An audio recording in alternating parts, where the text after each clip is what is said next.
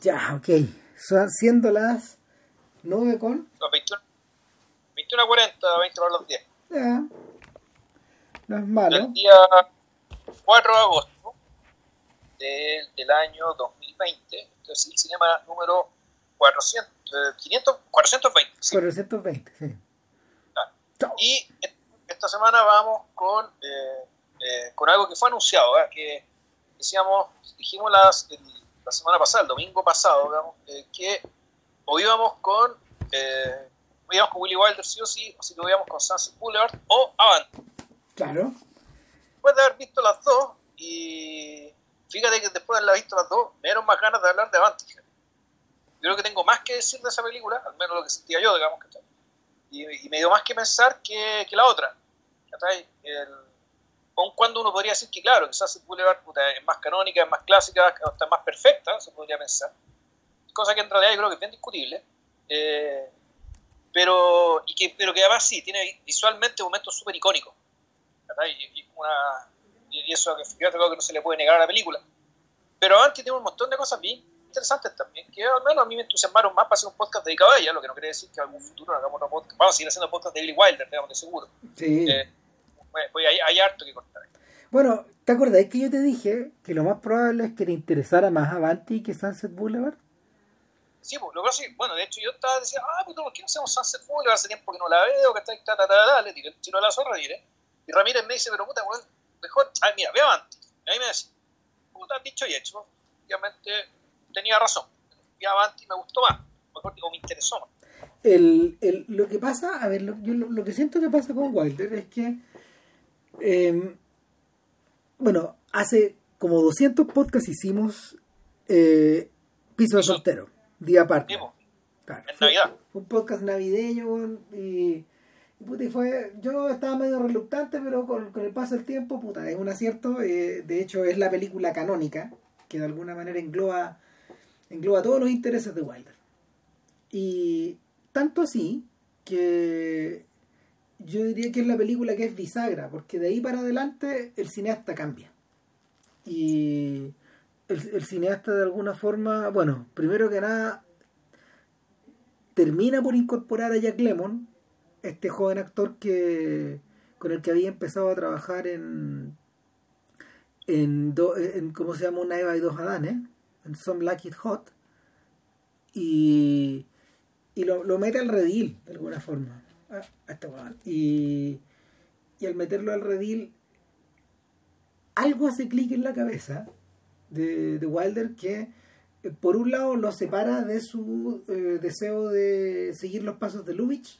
y lo transforma y por otro lado lo pone al día con una suerte de neurosis de años de años de neurosis de, de neurosis posmoderna o de años 60 que que en realidad está más bien asociada al actor que al propio cine de Wilder el, interesantemente a Wilder hoy día se lo reconoce por todas sus comedias, pero la cantidad de trabajo serio que había hecho en su primera, la primera parte de su carrera era grande.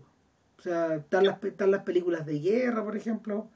Está, Está la- claro, está la, está Stalag 17, pero también está esa película de Rommel que a él no le gustaba nada, que tuvo que hacer, The Grave, The Desert Fox. Está.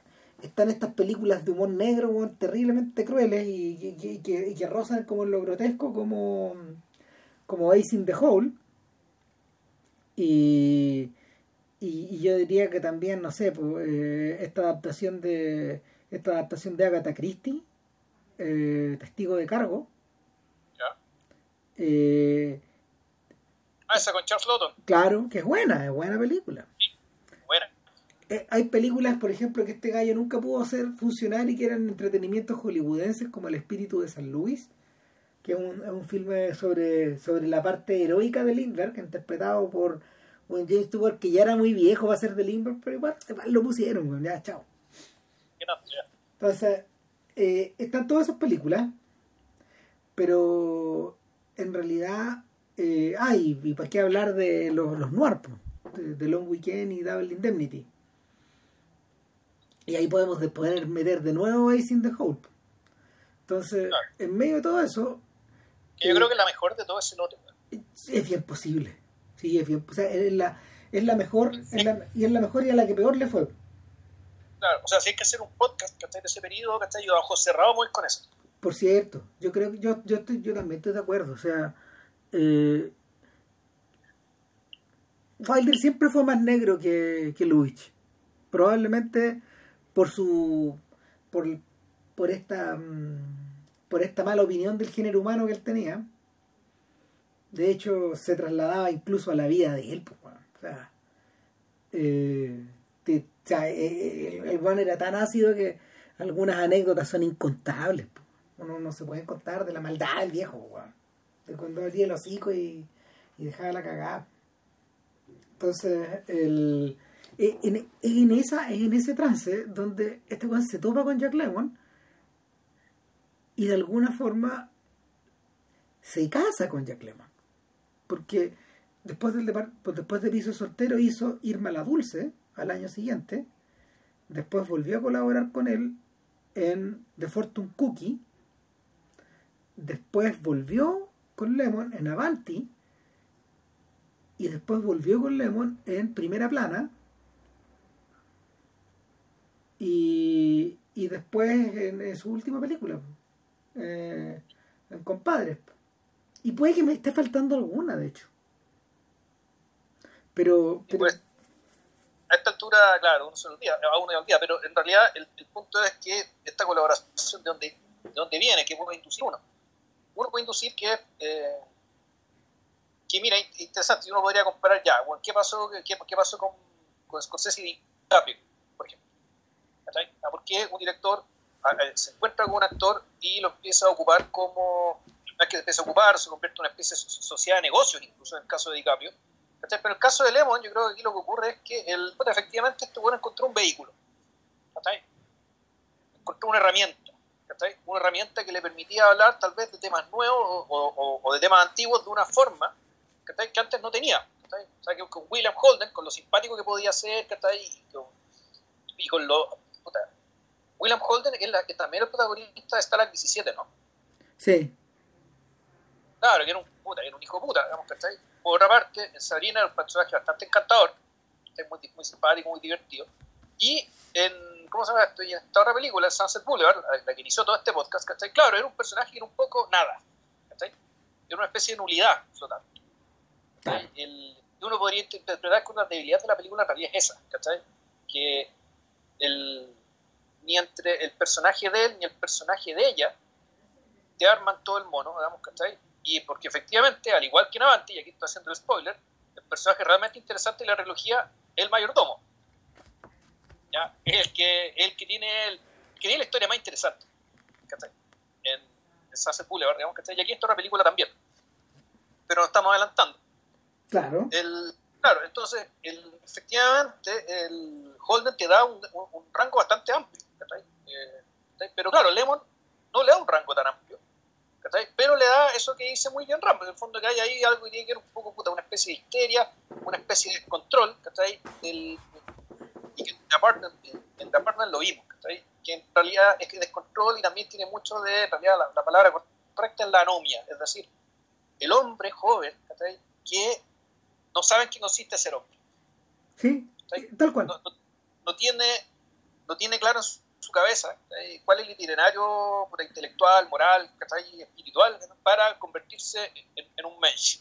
No es, no es el hombre niño, por ejemplo, que Tom Hanks caracterizó en la primera parte de su carrera. Una y otra vez, ¿cachai? Que, que, que Hanks, Hanks, es un- Hanks es un extraordinario actor y eminentemente interesante, pero en la primera parte de su carrera se especializó en estos hombres niños. Eh, el, el más importante de todo es Big, que es una película de podcast, de hecho. Ese es un filme de podcast, es bueno. Pero el pero lo, lo que ocurre lo que ocurre con Lemon en realidad es que no lo descubrió Wilder. A Lemon lo descubrió George Cukor en una película que se llama It Could Happen to You. Creo que no- yo no creo que nunca he visto It Could Happen to You, pero es una película acerca de un tipo que se gana la lotería. Y ahí está muy muy muy joven. Y en paralelo, en paralelo Lemon entiendo que había actuado eh, en, en el montaje de Broadway de Mr. Roberts y fue importado de Nueva York a Los Ángeles y, y, y, y se robó la película. Eh, probablemente lo mejor que la película tiene aparte de de Henry Fonda, que hay que acordarse que John Ford hizo esa película borracho. O sea, tan borracho que al final no pudo seguirla dirigiendo. Y estos dos no se volvieron a hablar en años. Eh, este, Fonda con Fonda con su padre postizo, en el fondo. Eh, porque, porque claro, eh, eh, Ford tuvo varios hijos postizos y los más importantes son Wayne y Fonda. Entonces, eh, de ahí, de ahí Lemon hace un 1-2 extraño, porque, porque primero pasa, pasa a integrar al elenco de, de una Eva y dos Adanes, Wilder lo descubre, pero en paralelo también trabaja con Blake Edwards en Días de Vino y Rosas, en un papel súper dramático. Y ahí donde el tipo de- demuestra en el fondo lo, lo dúctil que es. Exacto. Y de ahí para adelante, de ahí para adelante, eh, vienen una serie de papeles re interesantes. O sea, entre mira, entre, después de eso hace La Galleta de la Suerte, con Walter Matthau, que los, además se casan esos dos de alguna forma, y, Wilder ah, volvería a ocupar la dupla en dos ocasiones más. Eh, y luego ellos vuelven a colaborar en la adaptación cinematográfica de una obra de Broadway que se llama The Perfect Couple. Ah, no, perdón, An, An Odd Couple. La pareja dispareja. Y otro filme de podcast. Entonces, y, y después de eso, Lemon filma una película que se llama Prisionero de la Segunda Avenida, junto con otra película que se llama Out of Towners. Y, y ahí lo que te, lo que configura es, es el neurótico, es el neurótico en, en- en- atrapado por su entorno urbano. Que, que, que, es, que claramente es Nueva York, no es Los Ángeles. Entonces ahí ya tenéis el cuadro completo donde, de, donde, de, de donde proviene Wendell Armbruster Jr., el protagonista de Avanti. En el, en el- en el fondo, en el fondo toda la pega que Lemon hizo 15, durante 15 años desemboca un poco en este personaje y también en el protagonista de un filme que él- con el que él se gana el Oscar el año después que se llama Save the Tiger, que también te comenté que era muy bueno. Ese no es de podcast, pero Bueno, es un película. Si mal no Jack Lemon también es. Jack Lemon adulto. el- es eh, That's Life. Espérate, y es That's Life, que, que es el cierre de este personaje, pero al mismo tiempo es la, es la apertura de otro, porque en la última parte de su carrera él encarnó a personajes que son padres. Entonces ahí tiene varios. Hay uno que se, hay- una película que se llama Tribute, Tributo, que igual es chora. Es muy dramática. Y está Missing también. Y eh, como remate de, de esos papeles, hay, hay, hay- algunos otros hay algunos otros menores. Eh, entre medio, entre medio eh, el- el- el- la pasión que Héctor Escola tiene con esta idea de parearlo con, con otro sujeto, con otro, con otro sujeto mm, neurótico y hacen macaroni. ¿La viste cuando chico, no? Es como Mastroianni, ¿no? Claro, es como, el pareo ahí es con Mastroianni. Y, claro, ahí, ahí Escola demuestra lo, lo, lo, lo- cuánto, cuánto, cuánto adoraba estas comedias.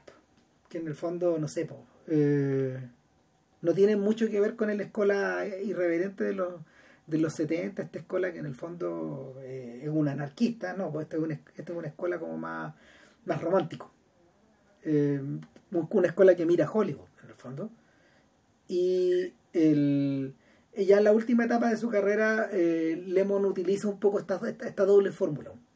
Y, y en, esa, en esa calidad integra, integra eh, el elenco de, de Shortcuts de Robert Altman y se manda un monólogo extraordinario. Y además, en ese mismo momento, filma, filma esta obra de Mamet. Eh, Glenn Garry y Glenn Ross. Regan Ross. No, sí, qué gran carrera. De hecho, sí. Eh, es una gran, gran, gran carrera y lo, lo impresionante de esto es que eh, yo creo que yo creo que un sujeto yo creo que es un sujeto que eh, deja su impronta deja su impronta de, de, actor y de ser humano más allá del tipo que lo esté dirigiendo en el fondo y, y los personajes de alguna manera absorben esta absorben esta neurosis absorben esta neurosis y la tiran para afuera. Yo creo que por eso hacía tan buena pareja con Walter Mató, porque el proceso de Mató era básicamente el mismo. Era básicamente el mismo. No siendo bajo, Jack Lemmon, que era de 1,75, se veía petizo al lado del metro 90 de este otro animal. Claro, entonces más encima, más encima estaba esa, estaba esa suerte de tirantez, digamos. Entonces, bueno, en fin. Pero pasemos Avanti, para no demorar más la, el trámite, porque esta hay que hacerla corta. Eh, tenemos, tenemos un, horario, un horario de límite para que Vilches pueda hacer todo. O algo, no sé. Eh, el, el asunto es que Wilder llega a ser Avanti después de, un, después de, una, después de una buena cantidad de tumbos. En, en un libro que se llama Nadie es Perfecto, que es un libro entrevista, que no es el de Cameron Crowe, sino que es el que le, es el que le hizo a un colega periodista y porque Wilder fue periodista alguna vez, y crítico de cine que se llama Helmut Karasek, y que entiendo que también es un documental filmado para la televisión alemana, es un documental acerca de toda su carrera, bueno, y, el viejo Karasek lo transformó en un libro entrevista como de 400 páginas. Eh, Wilder dice, algo, algo salió mal, algo, alguna, algo pisé que después de Irma, después del gran éxito de Irma la Dulce todo se hundió. O sea, eh, tuvo ataques al corazón, a, sus a sus estrellas les dio ataques al corazón, eh, hubo, hubo atados con Hubo atados con productores, atados con guionistas, atados con el público, eh, y, de alguna forma nunca volvió a recuperarse. y sus películas, en cierta medida, son todas impares. Tienen cosas muy interesantes y cosas que son más flojas. Y, y, el, el, proceso, el proceso se, se vuelve trágico cuando, cuando finalmente en su última película para la Mirish Corporation, que es la que había producido todos sus filmes desde, el, desde Piso Soltero, que como esa época donde se suponía que estaba dando el baile la victoria y que no fue, eh, Wilder se ve obligado a cortar una hora de la vida privada de Sherlock Holmes, que era una obra maestra. O sea, la, película cortada en una hora ya es una obra maestra. Pero el problema es que se nota que está cortada, entonces tú decís, bueno, y, es, y, es, y esa hora es irrecuperable, por lo tanto, esta, esa hora perdida es como las grandes tragedias de la historia del cine. Claro. Es una tragedia que, es irrecuperable. Y, y, efectivamente la cuestión es una maravilla, digamos, entonces uno no queda más que imaginarse cómo será la maravilla que era la película entera. Así que bueno, cagazo. Cagazo. Total que eh, para, para, para Wilder ninguna de estas experiencias fue ninguna de estas experiencias fue muy alegre. Él estaba tratando de alguna manera de adaptar su lenguaje a los 60 y, y para alguien que había logrado dominar bien eh, el slang americano, el carácter americano, eh, para un austriaco, digamos, que había logrado dominar eso y que había estado arriba de la ola básicamente 15 años antes, los 15 años anteriores, este era un fracaso, es un poco lo que le pasó a Nabokov, que, su punto más alto como novelista eh, y, como inmigrante en, Estados Unidos, como artista inmigrante, se produce con Lolita y después con Pálido Fuego, pero, pero de ahí viene el, viene el declive. Viene el declive, vienen las obras impares, vienen las cosas que no calzan eh, y, en cierta forma Avanti forma parte de esto, pero yo diría que pese a los renuncios de la película, es harto más interesante lo que parece, tal como decía JP. El, y, nos, y tiene más que decirnos, aunque parezca mentira, que un clásico como Sunset Boulevard. El, la, de partida, bueno, ¿qué que leyendo yo así, uno, leyendo ahí desordenadamente, ¿con qué me encontré? Con que uno, Billy Wilder no quedó contento con él. No. Él mismo decía, no, no, quedó contento. Aparentemente, el, equipo que tomó la película tampoco quedó contento. Los actores no quedaron contentos. El público no quedó contento. El, ahora, las razones que tenía Wilder para no quedar contento era básicamente que la película aparentemente se le fue de las manos en que se le deslizó hacia el género que él no quería. Es decir, la película terminó funcionando como comedia, terminó siendo una comedia, o terminó pareciendo una comedia. Y cuando él lo que quería era otra cosa, él quería que fuera una película más bien en la clave de, eh, del piso de soltero, de Apartment, que de comedia tiene bastante poco. Claro. Es una comedia negra, una dramedia, no sé. Claro, o sea, donde la. donde el personaje de. el personaje de Lemon tiene, claro, tiene ciertos rasgos, eh, tiene ciertos rasgos que uno podría decir cómicos, pero que en realidad no hacen reír. En el fondo, la, la, relación entre lo cómico, lo trágico y lo ridículo está tan desbalanceada, digamos, de modo de. o más que balanceada, está, está puesta de una manera real que. Eh, lo cómico en realidad puta, es un accidente dentro de un, o una aparición nomás, ¿cachai? Dentro de un trasfondo que es trágico y bastante lamentable. Claro. El... hay, un, patetismo importante. Todas las comedias en el fondo son tragedias disfrazadas. Y, y en este caso la tragedia no está tan disfrazada, está muy ahí encima. La, el, el, el, eh, y, y, es de todo, va desde el abuso laboral hasta la deshumanización de la vida en la ciudad. Por eso la película es tan completa. Claro, claro y y eso en el y lo dramático que tiene eso que esto se da en un momento en que tenemos un, un, joven a un joven que no sabe cómo definirse no sabe qué hacer y por lo tanto lo, lo que está haciendo puede terminar convirtiéndolo y arrastrándolo en un, un ser miserable digamos, ¿cachai? para el resto de su vida o sea, hay algo digamos que quería la amenaza al verse definitivo en, en, en el piso soltero y y bueno, la, la película, bueno, hicimos un podcast sobre eso hace muchos años, a lo mejor estamos diciendo lo mismo que en aquel entonces, uh, pero bueno. Es probable. A la altura lo mismo. El punto es que el, la película termina convirtiéndose en una terapia, ¿cachai? Pero más que una terapia, el pequeño distinto, porque la terapia, puta, básicamente alguien, alguien feliz con alguna tara se quita su tara y puede ser feliz. Aquí lo que está en juego es bastante más dramático. Entonces, más, que terapia, es una terapia slash crecimiento en serio. crecimiento y otra palabra de mierda que no me gusta ocupar, que se puede decir que redención. Eh, Avanti tiene algo de esto. ¿sí? Tiene algo del contenido eh, puta, redentor que está disfrazado de lo terapéutico. Claro. El, y, y, por lo tanto, el, puta, el histérico retrato que se nos hace del protagonista en la primera, los primeros 20, 20 minutos de la película, ¿no? están al servicio de, de, situarnos en esa lógica aquí, aquí vamos a hablar de, de un weón que está perdido. ¿Cachai? De un tipo que está lleno de recursos, muy ingenioso, está, pero que el, ingenio, digamos, es, es, en el fondo es una, es una estrategia de sobrevivencia está ahí para poder eh, sobrevivir en la cárcel en la cual él vive. ¿Ya? Eh, que en este caso la cárcel una cárcel de, la cárcel de la riqueza. Este tipo un millonario que tiene que, que llega en una, en una avioneta a, tomar un avión porque tiene que viajar a viajar al otro continente, a Europa. En cierta medida pareciera el, ser en cierta medida pareciera ser que, que Lemon en la piel de, de Wendell and Brewster Jr. está más cerca está más cerca de ¿cómo se llama? del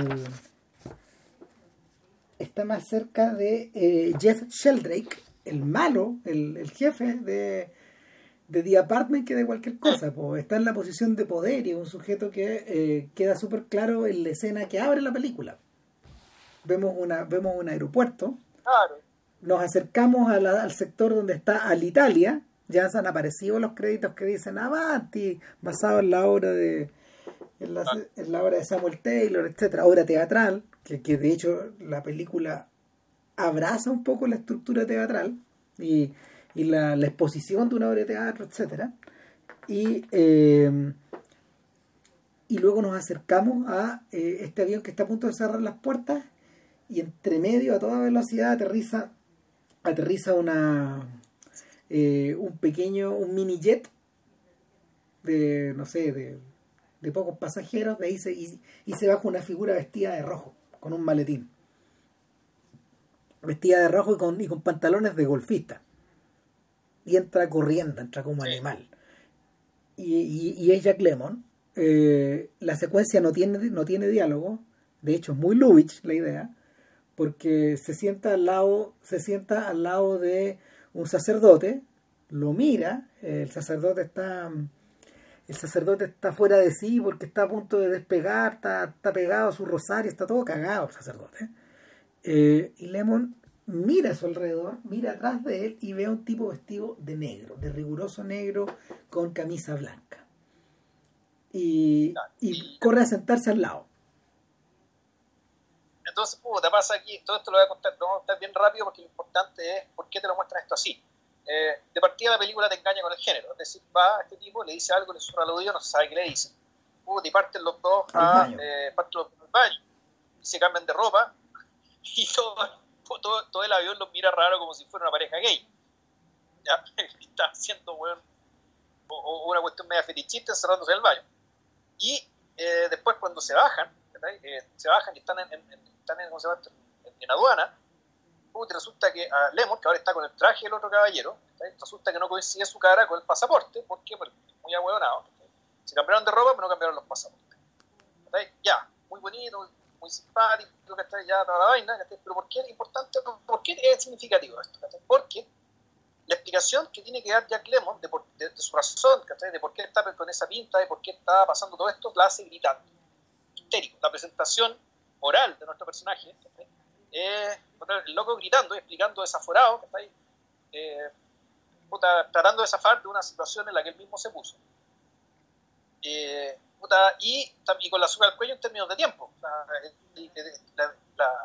la, premisa de la película, la premisa de la historia, digamos, te la cuenta un sujeto gritando, hablando de una ventanilla, donde está un sujeto que lo mira con cara que no te creo. Y es que este tipo tiene que viajar a Italia, viajó a Italia eh, porque tiene que ir a buscar los restos de su padre, que acaba de morir. Y no puede llegar como un como un golfista como un golfista casual que es como lo pilló jugando golf en la noticia claro y además y tiene, no solo tiene que buscar los restos tiene que volver muy pronto porque hay una ¿cómo se llama esto? hay un el funeral ¿eh? el, funeral va a ser como en tres días más una, una, una cantidad ridículamente corta de tiempo para ir, ir a buscar el cuerpo, ir, ir a, ir a Italia, encontrar el cuerpo, traérselo de vuelta y armar un funeral que es casi un funeral de Estado. ¿Por qué? Porque su padre es uno de los millonarios que son casi ministros en la sombra. Ah. Eh, es, dueño, es, dueño, de tantas empresas que tiene 216 mil empleados. Claro. un, un mogul. Entonces, este sujeto está y esto es interesante. Y el, no se nota que tenga particular, eh, al menos en principio, que tenga particular eh, un duelo así medio canónico, digamos, que está con su papá respecto de que eh, respecto de que él es el sucesor del papá, ¿cachai? o que tenga un rollo con la figura paterna. Digamos. Este tipo está tan enajenado, ni siquiera le da para eso. Él, tiene que ir a buscar el fiambre. O sea, de alguna forma, de alguna forma, eh, Wilder lo muestra tan fuera de sí, lo muestra, mm, lo muestra tan focalizado en resolver este atado, porque eso es, no es un duelo, es un atado que tiene. Hay que sacar al viejo de acá. Hay que sacarlo antes del martes. Y este hombre está llegando a Italia el viernes. El viernes, el viernes muy temprano se toma un tren, después se toma un ferry y tiene que llegar a una pequeña isla llamada Ischia, que es un, que, ha sido milenariamente, y esto es verdad, un, un resort. Un resort desde antes de los romanos, de hecho. Ah, no, lo que pasa es que es una isla volcánica, por lo tanto tiene termas. y estuve investigando que es hay que en realidad una archipiélago, son seis islas, eh, el archipiélago napolitano en realidad, donde la isla más grande existe. Y pues, igual bien 60.000 personas, una isla bastante chica. No es tan chico. Claro, la isla, claro pero bien 60.000 personas. O sea, vi harta gente en la, en la isla. Y, pero claro, ojo, la película no está filmada todo en Isquia. Hay, algunos, ¿cómo se llama esto? Solamente algunos de los exteriores son filmados y otros son filmados en otros lados. Eso, y qué sé yo. Pero para efectos, él va él, en Isquia, o sea, él va a Isquia, pero lo importante es que en realidad en el trayecto empieza, hay una aparición, hay una aparición, eh, en se, el tren. perdón, la aparición en el tren primero, y después, del, y, después en el ferry, de una mujer vestida de negro, vestida de negro, eh, no particularmente distinguida, bonita, pero bonita como podría ser una mujer promedio británica, digamos, que o sea, no, tiene nada extraordinario. Eh, donde, bueno, aquí está una cosa media chocante de la película, en el fondo donde ella en algún momento conversa y eh, muestra cierto complejo, o ausencia de complejo, o lucha contra el complejo por su peso, eh, como si al menos en la obra de teatro le diera que la actriz fuera gorda y que el personaje fuera gordo. Juliet, Juliet, Juliet Mills, que interpreta a este, a este personaje, la hija, de, la John hija de San, de San John Mills. Claro, sí, sí. San John Mills. Sí. Que, que, que para, estos efectos habita en el Olimpo de este podcast. Eh, sí, ¿Sí? eh, John Mills es, un tirano. Y, y, creo que tuvo dos actores, eh, y ella y Julia Mills hizo mucha carrera en televisión, más que en cine.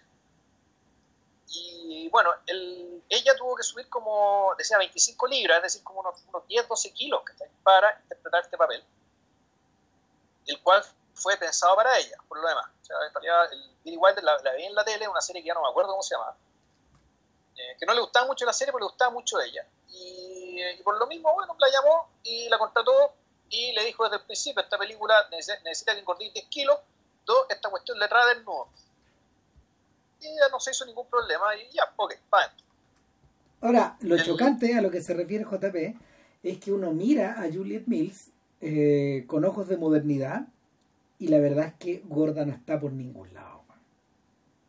Claro, ahora, o sea, pero es que también es interesante porque el, o sea, no está gorda, pero al mismo tiempo en aquel entonces recién estaban apareciendo las modelos flacas esqueléticas tipo Twiggy que es mencionada también. Sí, pero, pero, pero el, el, punto es que la, la hueonera con la decadencia extrema, que en realidad puta, uno podría atribuirla a factores perturbadores de la industria de la moda, bueno, asociadas o con, o con la homosexualidad o con la pedofilia, derechamente, bueno.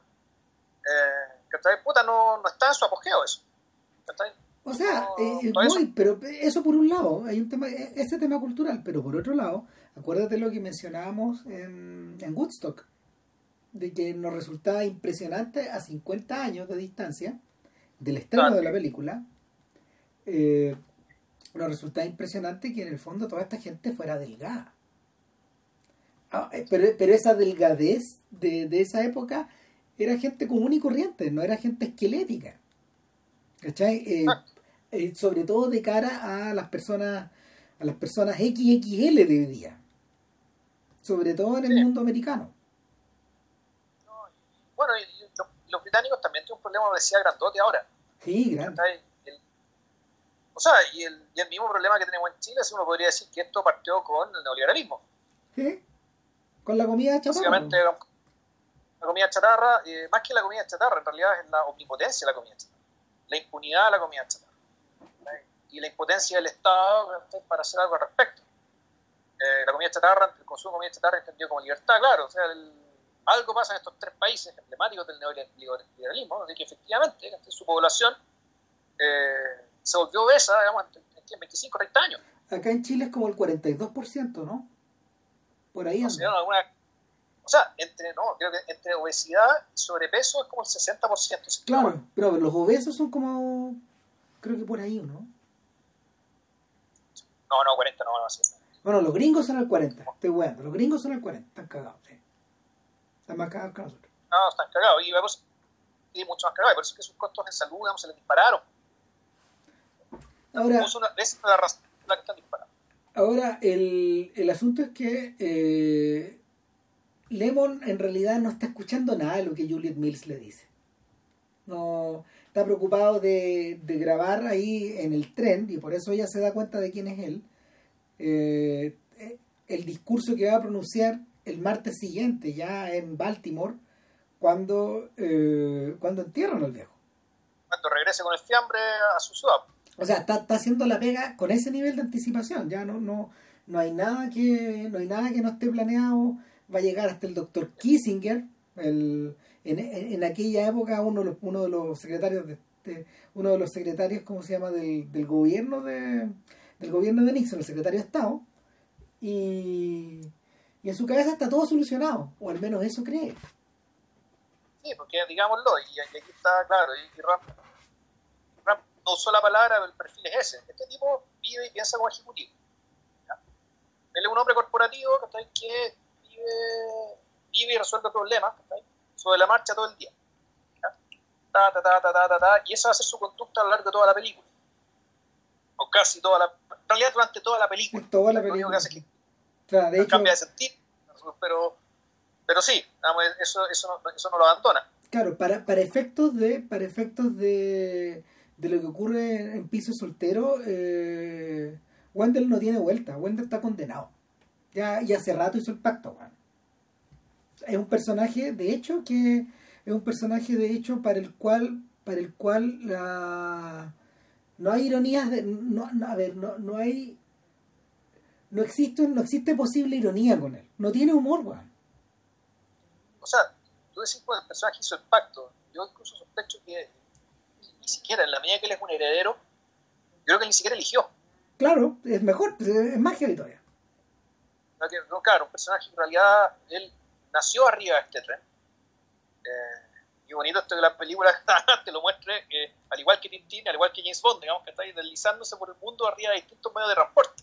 Puta, eh, eh, donde, claro, el mundo, el mundo es su patio. Es una súper buena idea, sí.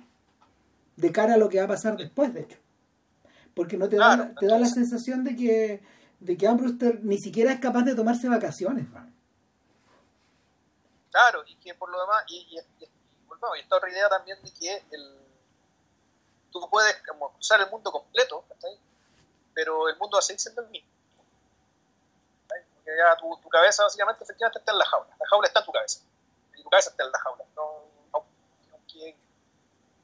te subáis a todos los medios de transporte a vivir por haber, que de hecho es lo que ocurre con este personaje en los primeros 20 minutos de la película, eh, no, no hay caso. No, no, hay caso.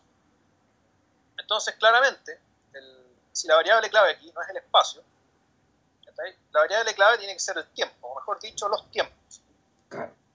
Entonces, lo que hace la película es que, eh, eh, puta, es interesante, de hacer chocar tiempo hacer, hacer colisionar el tiempo de Wendell. ¿Wendell se llama? Sí. Western. No. No, Wendell. ¿Era Wendell o Wendell? Wendell. Claro. Hacer chocar el tiempo de Wendell con el tiempo del lugar al cual llega. Y los tiempos no pueden ser más distintos. Entonces hay, se, hace, se, arman una, se arman un montón de bromas al respecto. A pesar de que lo a pesar de que eh, a pesar de que el señor Carlucci, que ya vamos a explicar quién es él, lo llega, llega a esperarlo con la, con la camioneta y todo, eh, en realidad nada puede avanzar a la velocidad que Wendell quiere. Italia se le pone por delante como si fuera un gran pedrusco que no puede atravesar. Por más que le dé con la cabeza, digamos. Entonces, partiendo por la hora de almuerzo. Y la hora de almuerzo, claro, aquí, aquí las cosas se exageran un poco. Aquí dice que la hora de almuerzo es de 1 a 4.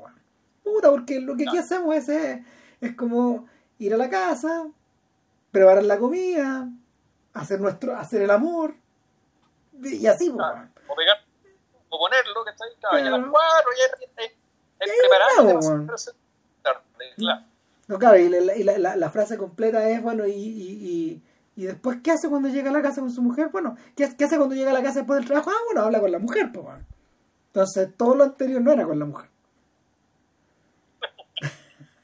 Claro, y Carlucci lo dice con un desparpajo italiano. Y. Ahora, debo decir que yo cuando fui a Mendoza, hace como 15 años, entre 2 y 5 está todo cerrado. Sí, claro. Ya. Y así no, pues, ¿cachai? O sea, bueno, en, en Argentina y en España los malls no abren los domingos. No, no hay, no, no, no están abiertos las tiendas no están abiertos los domingos. Tú puedes recorrer el centro cerrado, Nada, no hay nada abierto. O sea, de alguna manera también, también algo de eso existe incluso en la paranoia contemporánea. Pero para un americano, como Wendell Ambroster Jr., eso es un insulto. O sea, es, claro, es tiempo muerto y no, claro, el, una parte del tiempo muerto, pero sobre todo, es, es, es violencia. Contra él, sí. claro. Ahora, va a pasar buena parte de la película el personaje tratando de apurar el trámite, pero el trámite se manda solo. Cada vez que tratan de apurarlo, se retrasa, se retrasa, se retrasa. ¿En qué consiste el trámite? En empacar al viejo y mandarlo de vuelta, pero para eso hay que atravesar una gran serie de dificultades o de eh, trámites o de burocracia o de problemas eh, para los cuales el señor Carlucci tiene una y otra vez soluciones, pero siempre hay un problema después y después y después. Al final el trámite se logra hacer eh, con la velocidad que Wendell quiere, pero entre medio la cantidad de la cantidad de obstáculos es risible y al mismo tiempo es posible. La, impresión que, que, te da es que la claro, hay, hay unos pocos trámites, hay unos pocos trámites que, que, que Wendell los hace personalmente. pero en realidad lo que se ve es principalmente lo que a Wendell le pasa con, con la señorita con la señorita Pigot, que es el personaje de Juliette Mitch, que nos enteramos que esta mujer que se la encontraba en la en, los medios de, en los medios de transporte que al principio de la película era una, era la hija de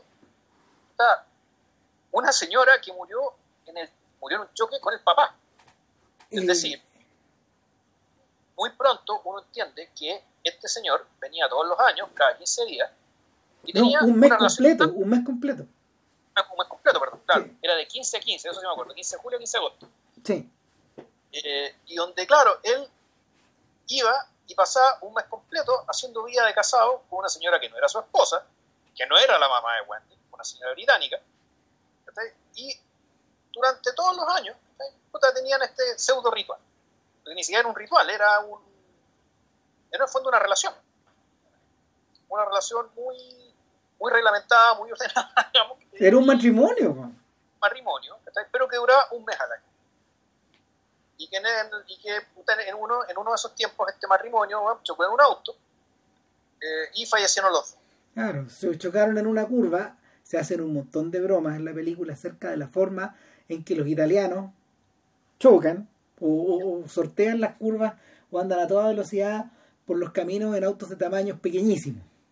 Entonces acá, claro, eh, manejando el auto, salieron volando a, través de una viña, aterrizaron arriba y aterrorizaron a una familia que estaba una, una familia local que estaba durmiendo desde abuelo hasta, hasta nieto.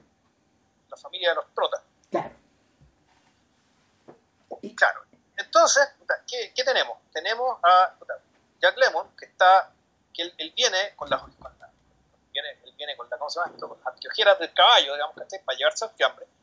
Pero resulta que se entera, uno, que su papá estaba llevando una especie de doble vida de casado, está una doble vida de casado con una, con una, con una extraña. Eh, y dos, eh, se encuentra con lo que dice Ramp, que, la, que el fondo tiene que, uno, puta, eh, necesita para poder sacar el cuerpo el examen del, del, del, del forense que diga que no tiene una enfermedad contagiosa. Dos, conseguir su féretro con ciertas, con ciertas características que le permitan llevarse el cuerpo para afuera. Tres, encontrarse el transporte para poder llevarse el féretro. Entonces son distintas, distintas, distintas dificultades que, sin embargo, siempre están en el plano de, la conversación, digamos, de, un diálogo, de, diálogo, de los diálogos digamos, intermitentes, o más que intermitentes, eh, que aparecen periódicamente en la película con el señor, eh, con, con, con, Carlucci. Y ahora es el momento de explicar quién es Carlucci. es el manager del hotel. Eh, que, es el manager del hotel, que es el que, que, es, que, el que resuelve todo. Claro, en el fondo él, él es el factotum. Él es un factotum que si hay un problema con, con, con los ataúdes, puta, falta un ataúd, bueno, puta, resulta que tengo un primo, que trabaja en no sé qué ciudad y te puede conseguir un ataúd.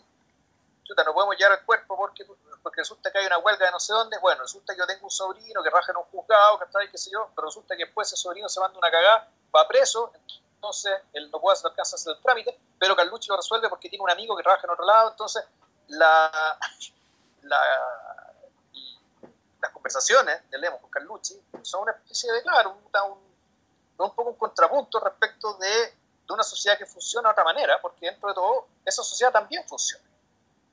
y otro todo funciona bastante bien. Lo que pasa es que no funciona necesariamente al ritmo, digamos, que, que necesita, que necesita y no, y, y, no funciona tampoco recurriendo a las autoridades de turno, sino que siempre entrando por la puerta trasera. O sea, recurriendo a, a como nosotros llamamos el instituto, las redes, que en fondo la familia, en fondo la comunidad. Claro. Y al centro de esta comunidad, el sol de esta comunidad es el señor Carlucci. Eh, el, el, personaje, de hecho, lo discutíamos ayer. Es como yo le decía a Vilche, es como el señor Rourke de la isla de la fantasía. Ya vamos a explicar por qué, Pero, ah. pero es el tipo que te recibe, es el tipo que de alguna manera te ubica y te resuelve tus problemas y que luego te, te, te va te, te, despide antes de que te antes de que te vayas en el, en el auto de vuelta al aeropuerto. Te despide a sabiendas que vuelves el próximo año la efectividad de la efectividad del factotum es tal que tú vuelves porque porque estableces una, una relación con el lugar con él etcétera él es un personaje de hecho que eh, de alguna manera eh, existe en la cultura occidental y en la, en la ficción occidental bajo distintas máscaras o sea de hecho Fígaro es un factotum es el factotum del, del, de, ¿cómo se llama? del conde en, en las bodas de en las bodas de Fígaro y en, y en el barbero de Sevilla también claro yo, yo sin haber leído las, las novelas de, de Woodhouse ¿cachai? pero claro Jeeves. ahí la Jeeves ¿cachai? Pero ya es la versión extrema ¿por qué? porque Woodhouse lo que hace es decir que puta, el, eh, el, los, los, los, upper class tweets como, como decían los Monty Python, Monty Python decimos, bueno, los imbéciles de clase alta solamente pueden existir gracias a mayordomos más inteligentes que ellos. Que, los de, que, les permiten que vivan en el fondo. Les permiten vivir, que son tan estúpidos que, que ya es un milagro que hayan llegado a la vida adulta. Esto es gente spoon-fed, que te, te, dan, te, dan, te dan la cuchara en la boca en el fondo. Claro, y que, que la, en el fondo la clase alta británica y la, y la, la derecha tradicional británica, digamos, le debe su existencia, que está ahí, material y un poco ideológica también, que está el hecho de tener esta, esta servidumbre que no solamente es más inteligente, sino además es más conservadora y más facha que ellos mismos. Claro. Además. Hay, hay dos variantes, hay, hay, hay, hay, muchas películas que tratan eso, pero por ejemplo, una, una, una súper buena variante es la que tiene que ver con eh, lo que queda del día. Con el personaje de. con el personaje de. De, mm, de Anthony Hopkins. Y por otro lado, el más inquietante, la más inquietante es la que figura Harold Pinter en El Sirviente donde, donde, donde el sirviente ahí del personaje de Dirk Bogard efectivamente es el que está vivo, el otro está muerto. No, y, donde, donde, claro, el que antes que el que antes que la, por primera vez, ¿cachai? Eh, este, sujeto, este, este, este personaje, o este, este tipo más bien, ¿cachai? se hace cargo del poder que realmente y lo usa. Claro. Y lo usa y dice la verdad yo me acordaba también de otro personaje, pero claro, esto es una clave mucho más edulcorada y mofletuda, digamos, que, que Downton Abbey. Donde sí. el, el, personaje, el, el, el, duque, ¿era duque? No, no me acuerdo. El, el, varón, no me acuerdo, no me acuerdo. ¿Cuál era el caso? Me olvidó cuál, el, cuál era el, título. Que no era ningún estúpido en realidad. Era medio inepto para los negocios, pero no era estúpido.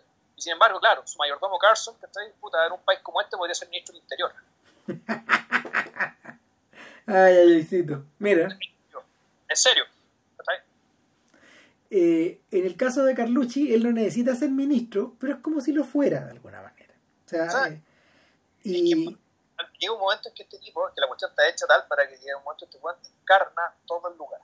Sí. Todo el lugar encarna en él. Los valores, sus valores, los valores del lugar son los valores que él, que O sea, él, momento, es que llega un momento en que, y volviendo a la lógica del hotel, el, hotel como el cerebro de alguien, que Puta, pareciera que el hotel, sus piezas, sus pasillos, es la cabeza de Carlucci.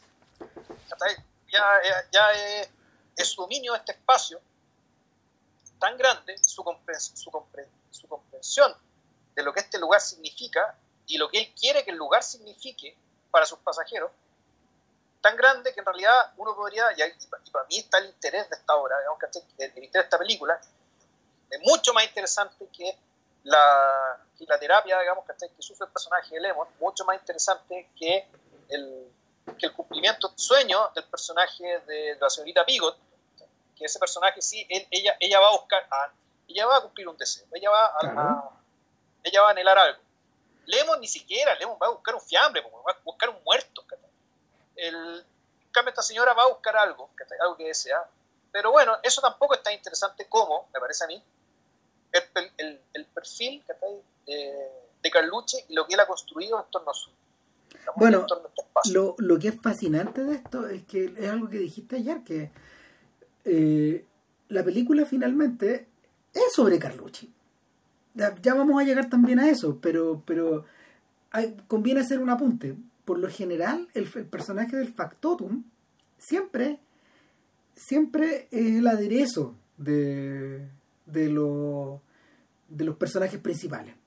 De hecho, hace unos pocos podcasts vimos un factotum. En, en particularmente pues, en, una película del maestro de Wilder, pues, en Traveling Paradise. El, factotum es, de hecho, el manager del hotel en Venecia, que, que, que de alguna manera, eh, cuando en la escena inicial, el, aristócrata, el idiota, de, el idiota de turno, es asaltado, por el, por, el, por el personaje que se va a convertir en protagonista de la historia, eh, este, este tipo lo calma, lo lleva al doctor, se comunica del italiano al inglés con los policías, etc. Y, controla la situación. Y es un poco lo que está haciendo Carlucci todo el rato. Eh, interesantemente, el, el, el, personaje está interpretado por Clive Revill, que es un actor neozelandés no es italiano. ¿eh? No, no, pero, pero la especialidad de Reville en, la ficción era, encarnar papeles extranjeros. Encarnó desde chino hasta ruso. Ya, cosa que ahora está cancelada. No, cancelada, cancelada de total. Pero bueno, en esa época, eh, de hecho, este sujeto lo pasaba todo chancho a todo chancho eh, apareciendo en estos papeles pequeños. De, en, en, la vida privada de Sherlock Holmes, de hecho, es un ruso. Encarna Rogozin, un personaje que es un ruso. Entonces, eh, puesto al medio, puesto al medio es el árbitro que de alguna manera media entre Ambruster y la señorita Picot. Y como bien dice JP, eh, la señorita Picot viene en busca del sueño, viene en busca de eh, la experiencia que su madre tuvo, esta, esta, esta, esta, esta experiencia plena que su madre tenía una vez al mes. Y Claro, que a diferencia, que, a diferencia de, y ahí tampoco no sé si las diferencias culturales o también las diferencias de clase. El, ¿Por qué? Porque eh, la madre de la señora Picot no era una mujer rica. No, no lo explican al principio, después lo explican al final. Te das cuenta que una señora que trabajaba en una tienda, que era... No, trabajaba, era, era, más, era, era manicurista del Hotel Savoy. La mamá. Claro, ahí trabajaba. Era, claro en ese hotel que fundó el financista Carter de Lipo, el financista de, de, de Gilbert y Sullivan. Exactamente.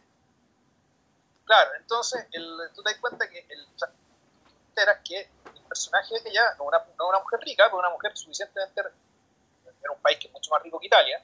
Digamos, Italia era el más, no, no es el más sur de Europa, al revés, era un país pobre, muy pobre y muy empobrecido, digamos, respecto al resto del continente Italia, Portugal y España, que son países pobres comparados con los otros. Entonces, claro, los extranjeros iban para allá, que están básicamente a pagar su derecho a tomar sol. que, bueno, y Estados Unidos también, y cortar escultura, digamos, y cosas que en Estados Unidos no, había. Y bueno, la promesa era exotismo, porque eso era exótico en aquel entonces. Y, pero resulta que el, la, la mamá le contaba a su hija que tenía, que el fondo de tenía esta tenía este solaz que duraba un mes al año donde ella era profundamente feliz. De hecho, a diferencia de lo que ocurría con el viejo Brewster, que no tenía, que no le había contado a nadie de esto, ah. para la señora esto era público. Cambio, claro, el aspecto americano, puta, de moral, moral supuestamente protestante, ¿cachai? Bastante, bastante hipócrita, claro, no, pues era, era secreto de Estado, por lo tanto, el, la, la actitud, digamos, con que llega uno y con que llega otro, es, distinta, las expectativas son otras, y eso también hace una diferencia respecto de cuánto se demora uno y otro en, en entender lo que pasa, y en, ¿cómo se llama esto? Y en, y en entender el rol que tienen que jugar acá. Porque, Ahora. porque están convocados sin darse cuenta Claro. y- para, para, están convocados para de alguna forma representar un papel. Un papel en este esquema de cosas alrededor de este sol, pues, claro, un, un papel que no fue escrito por ellos, que, que fue escrito para ellos, que, eh, y esto uno puede entenderlo como una, como una falla de la película. ¿no? De hecho, Doña Lina se dio cuenta a los cinco minutos, fue, pues yo la vi con Doña Lina la película, y ella me dijo los cinco siete minutos.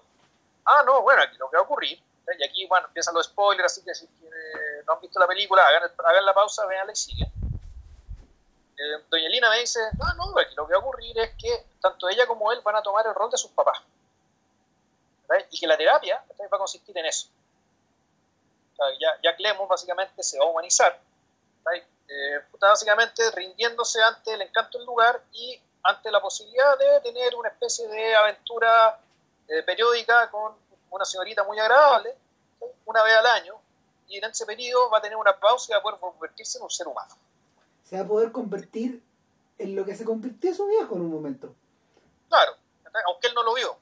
Claro. nunca se ent- y lo que es más triste, nunca notó la diferencia. ¿verdad? Y eso es, es interesante, que el, el- al igual que Las Vegas, ¿verdad? lo que ocurre en Las Vegas se queda en Las Vegas, bueno, aquí lo que ocurre en Isquia parece que también se queda. Claro. O sea, el- e- eso que tú, a diferencia de la señora, la señora inglesa, que ella sí, que- y así se llevaba lo que pasaba en Isquia, se lo llevaba su corazón, se lo llevaba sus acciones, de sus palabras hacia Londres. En, en el caso de, del señor Brewster Sr., que está ahí, no, era un misterio y eh, no sabía qué pasaba y no había ninguna pista en su conducta que hiciera pensar ¿verdad? que este hombre era, era muy feliz y muy pleno una vez al año durante un mes. Eh, Entonces, efectivamente, el- dentro de todo, el- el- la palabra representación que también tiene sentido decirla acá, pronunciarla acá, ¿por qué? Porque la representación termina. sí. Comienza y termina. Exacto. Tiene un comienzo y un fin. ¿verdad? Al igual que lo sagrado.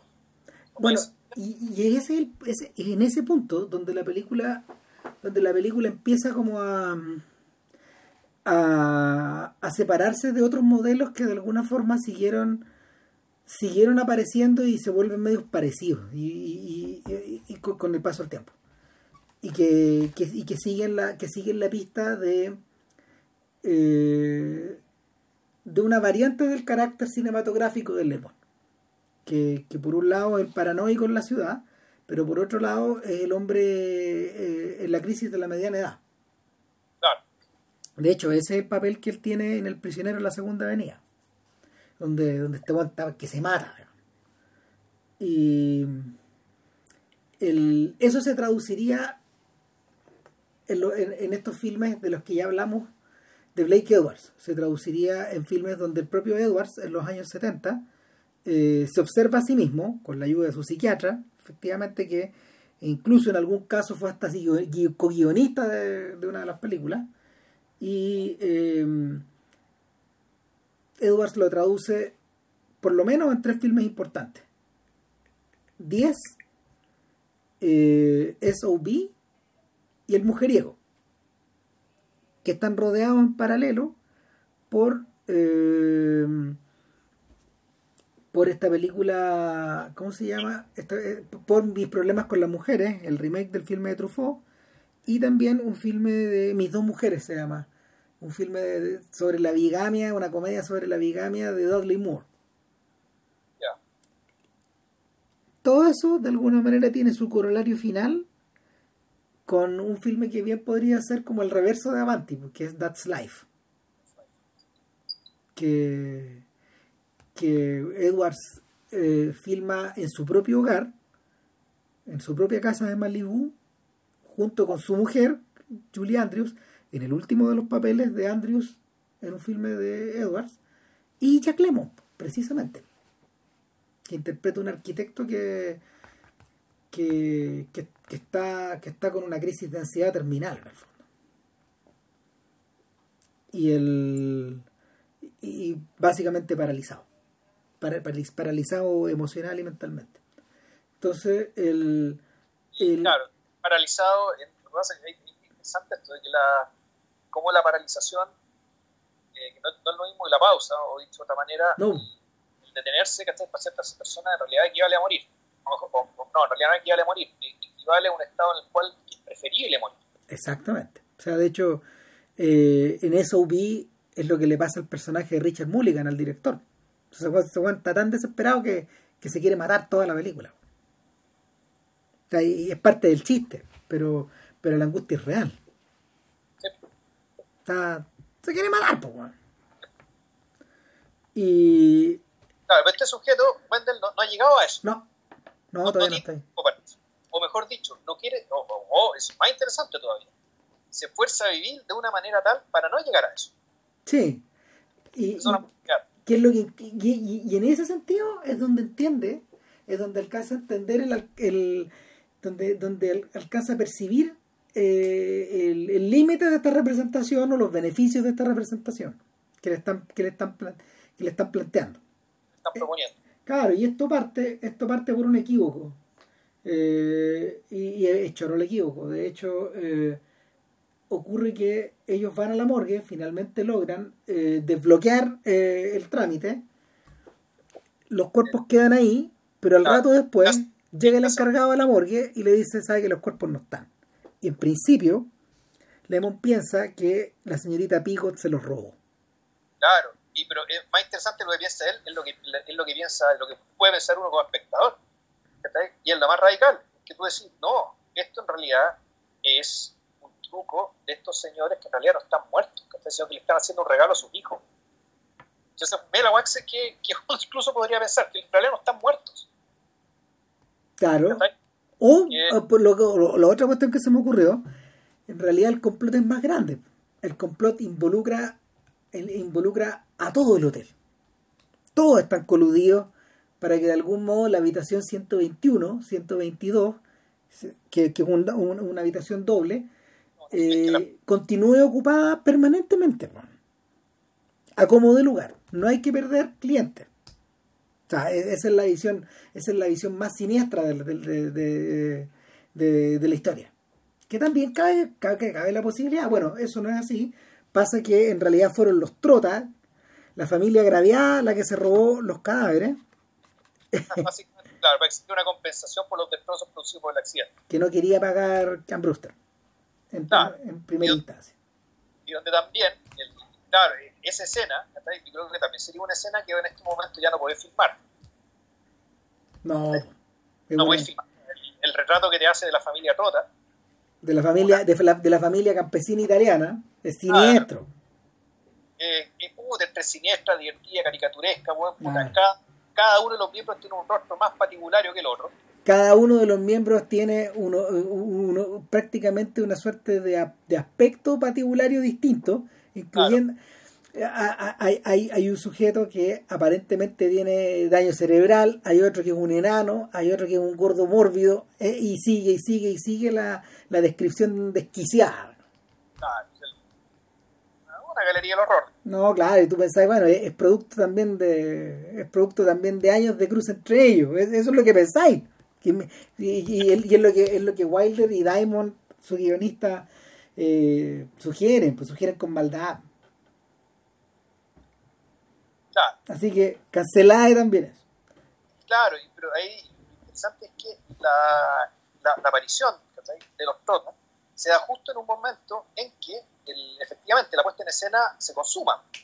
¿eh? En que están cenando los platos que sus papás solían pedir, escuchando las canciones que la banda solía tocar para ellos, Sentados en la mesa que los viejos ocupaban, claro, y donde todo el hotel, ¿sabes? músicos, garzones, los otros invitados también, en el fondo son parte y son conscientes que se le está haciendo homenaje a esta pareja de ancianos muertos.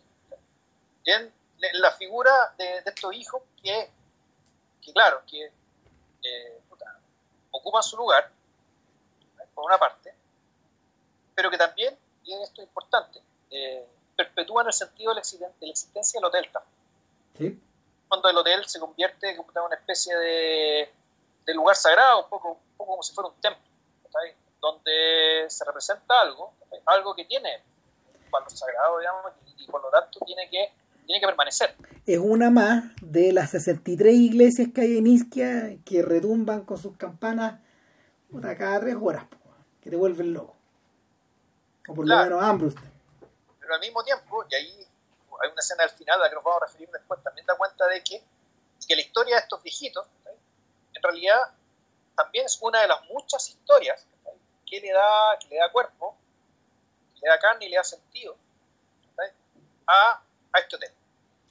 el, entre medio de esto, eh, y una vez que Ambruster consigue eh, enderezar el entuerto con los trotas, regresa de amanecida al hotel y Pigot todavía está despierta, está bailando con la orquesta igual que los papás y preparándose para la otra ceremonia de los viejos.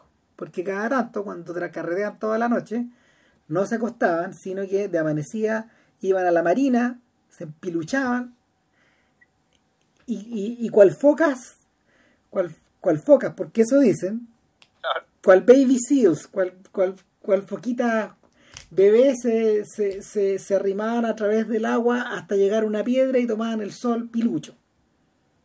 Dicho y hecho, ¿qué es lo que pasa? Que eh, Pigot metía, eh, me- me- met- metía en su propia narrativa, se desnuda y Wanda, a Wendell no le queda otra que seguirla.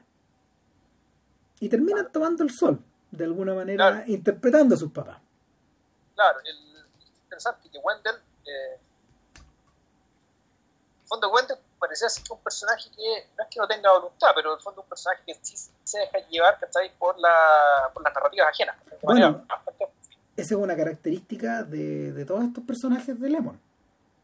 Todos son así. Todos de alguna manera carecen de, de este huesito interior que te permite ser independiente o que te permite tomar las decisiones. De hecho, es tan así que en Old Couple eh, él interpreta a un sujeto que acaba de, separarse de su mujer y no le queda otra que recurrir al departamento muy amplio de su compadre con el que juega todos los días jueves póker. Y es Walter Mató. Entonces, una vez que llega a ese departamento, eh, Lemon revierte de inmediato al rol femenino. Empieza a limpiar, empieza a cocinar, empieza a huevear a este, a este, a este sujeto que mira a su, a, a su amigo y ya no ve a su amigo y lo huevea y lo huevea y lo huevea, pero en el fondo lo que ocurre acá es que se, se produce una situación matrimonial de inmediato. Pero como es como si, es como si estuvieran casados, es como si hubieran estado casados 30 años, porque se conocen hace 30 años. Claro, a Lemon, se hace que el mito de Lemon un poco, ¿cachai? El, es puta, una especie de esponja ¿cachai? que captura la energía del ambiente, digamos, ¿cachai? e inmediatamente se pone en papel, se pone en, Sí. se, se pone en rol. Claro. Entonces, eh, es también es interesante, ¿cachai? Y un poco, un poco amargo como conclusión, que esta terapia, digamos. La, la terapia la- en la cual el personaje Lemon, digamos, se somete, no se somete como un ejercicio de voluntad, de autonomía, sino que eh, a- al revés, en el fondo, sigue, sigue causándose por la tendencia de este sujeto, digamos, a dejarse llevar, ¿cachai? Por lo que está. Entonces, en realidad, no es que cambie él, lo que pasa es que cambió de lugar, Sí. que el lugar es y tiene otro fallo. Es una interpretación que uno puede hacer al respecto. De hecho, de hecho, el, hay una escena, hay una, una de las pocas escenas que no lo incluye a él. eh, se produce, se produce cuando, cuando ya está consumado finalmente la representación total, digamos. Y es que eh, todo, todo apunta a que eventualmente Pigot se va a acostar con Lemon, con, con Wendell. Claro. Y, y la pero eso eso eso no sucede todavía y eh, llevada por este romanticismo extremo Pigot sale a dar una vuelta por la ciudad a comportarse y acá, acá la comparación es siniestra porque eh, lo que hace lo que hacen Wilder y Diamond de alguna forma es canalizar a Katherine Hepburn en Summertime. Es jugar es jugar un poco a la es jugar un poco a la británica que está en Italia y que se deja empapar emocional y culturalmente por Italia. Pero O sea, que se intoxica de color, se intoxica, se intoxica, claro, de una vida que ella quería cap- capturar a punta de fotografías, por ejemplo, el contraste en Summertime, película de podcast, yo creo, en todo sí caso. claro que lo es El- donde, claro, el personaje de Katy Hepburn se la pasaba, ¿cachai? Sacando fotos, básicamente registrando y guardando lo extraordinario a través de una máquina. Y al final termina puta despidiéndose y la cámara se perdió a lo mismo, ¿cachai? El, un poco, un poco también riéndose, digamos, esta costumbre de estar sacando fotos en todos lados en vez de preocuparte de mirar tú mismo. ¿cachai? Que de hecho, que de hecho era, era, el reclamo, era el reclamo que el propio John Ford, eterno enamorado de Katherine Hepburn, correspondido además, eh, le hacía le hacía a la propia Miss Hepburn. Ya, pues, bueno, o sea, deja de hablar, güey, mire el, mire el atardecer. Ya. Estaba ahí. Entonces, en la, la diferencia es que, claro, Hepburn en Summertime le toca, le toca circular por Venecia. Para, para Pigot, interesantemente, en una comedia de en una comedia amarga o, o agridulce de Billy Wilder, le toca a Isquia nomás. Entonces tiene que, tiene que ir por todos estos lugares y de alguna forma es, es acosada, eh, es mirada, es admirada y es acosada, finalmente. Claro, uno se acuerda inmediato de la escena esta de la aventura, Sí, pues también, también es un comentario siniestro. Claro, o sea, sobre la, efectivamente el hombre italiano como enjambre. Claro. Un enjambre de bestia, enjambre, de mosca, y un enjambre, un enjambre que es, que es amenazante. El, su muestra de, adoración, admiración por la belleza, por la vitalidad, por la feminidad, tiene consigo, y no detrás, sino que al lado y a la vista, una amenaza. Ahora, en paralelo, en paralelo se estaba desarrollando una mini trama, una mini trama que tiene que ver con un sujeto llamado Bruno, que ese sigue italiano, Gianfranco Barra. Y Gianfranco Barra encarna, encarna a, algo, alguien que está por debajo del factotum, digamos, al empleado del factotum. A, uno, de los a uno de los botones del hotel, que representa un, hace un montón de pegas, digamos, desde limpiar, barrer hasta, eh, hasta extorsionar. Claro. Y, este, a diferencia de, de Carlucci, este bueno es un pillastre. Sí, es un pillo que ya estaba en América, que anduvo con la cosa nostra ya, y que eh, era uno de los gatillos de la cosa nuestra y que Infaust era feliz en ese paraíso que era América para él, pero eh, fue deportado. Fue deportado por un, bueno, por, por, por, por, un malentendido, no voy a entrar en detalles, pero eh, permanentemente Bruno sueña con volver. Sueña con volver. Eh, y, y por ahora está conformado, conformándose en este hotel, sacando fotos en una con una cámara polar que le regaló precisamente el padre de Dan y, y que él mal usó, porque efectivamente parece haber usado la, la Polaroid para en algún momento extorsionar al viejo para que le consiguiera una visa, pero el viejo se le muere. Entonces llega el hijo y este buen procede a extorsionar al hijo. primero, primero, con las fotos del viejo y luego con las fotos de él en pelota. No, claro, entonces ahí voy a hacer la lectura más amarga respecto de que todo está puesto en acto. Eh, este delincuente, digamos, que también está interesado en hacer esta, esta, esta puesta en escena precisamente para extorsionar. O sea, que el fondo que se repita la historia, ¿cachai? Para repetir la extorsión. Claro. Y, y eh, lo único que quiere Bruno, de alguna forma, es regresar, tener esa visa. Sabe que Ambruster lo puede conseguir por su nivel de contacto. Y sin embargo no cuenta con que la mujer con la que vive, que aparentemente está embarazada, va a hacer lo imposible porque Bruno no la abandone. ¿Y eso qué significa? Pegarle un par de balazos. Claro, lo que pasa es que hay aquí también otra característica que ahora sería otro elemento de la película que ahora no podía ser, que en el fondo decir, ya, por ser siciliana, esta mujer, que aparte de ser muy fea, tiene básicamente su manera de de lidiar con la posibilidad de que la abandonen, es puta, matar, al, matar al sujeto, al padre de su hijo. Así no. Que se acaba esta weá, Por ser, y por ser siciliana, digamos, eso, bueno, yo fuera siciliano, digamos, puta, cancelado también. Claro. Ahora, eh, lo mata en la pieza de, de Miss Pigot. Y eso es un tremendo problema. Claro, pero eso, claro, puta, eso implica que el, eso hace que acelera las cosas respecto de que esta, de que esta historia, al fondo, se, que la historia, esto, o la, el reenacto digamos, de la historia de los, de los, padres se repita. Todo pasa más rápido. Todo pasa más rápido.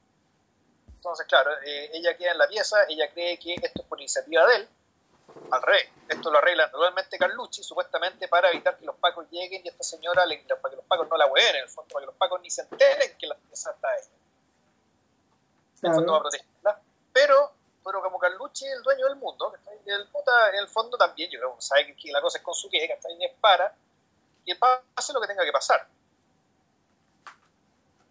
Exactamente. Bueno, y eh, después de que Lemon le explica que todo es un malentendido, Lemon igual se deja llevar. Claro, entre medio se produce la llamada esposa. ¿De verdad? ¿No? Sí. Donde, claro, donde Miss Picot para, para colmo puta, básicamente echa el agua a este huevón, que trae la esposa que eh, queda con la duda respecto a si que no tiene weón, que va a hacer un montón de cagadas. Pero claro, aquí lo importante es que efectivamente se termina consumándose la, la, rutina. Claro. Y el, pareciera ser que el. Pero, no, no, pero esto, esto es interesante también. En realidad, no es. No, en realidad, no, en realidad no se está consumando la rutina, en realidad lo que se está consumando, lo que, se está abriendo es la posibilidad de que Jack Lemmon en realidad no quiera volver. Exacto. Que eso y que pasan, pasan dos cosas. Uno, que, eh, y, esto es muy, muy interesante y tiene que ver con la época particular en la que se filmó Avanti, 1972. De un tiempo a esa parte, los desnudos en los filmes de Hollywood ya no eran, no, no, son lo que eran, ya no están prohibidos. Y eh, Wilder se lo toma con harto aplomo y filma un desnudo semifrontal, es decir, de los pechos para arriba, de eh, Juliet Mills, pero firma, filma un desnudo, y esto es raro, filma un desnudo de Jack Lemon por la espalda en numerosas ocasiones. Y ese poto flácido que cuelga, hagamos, es el de Lemon.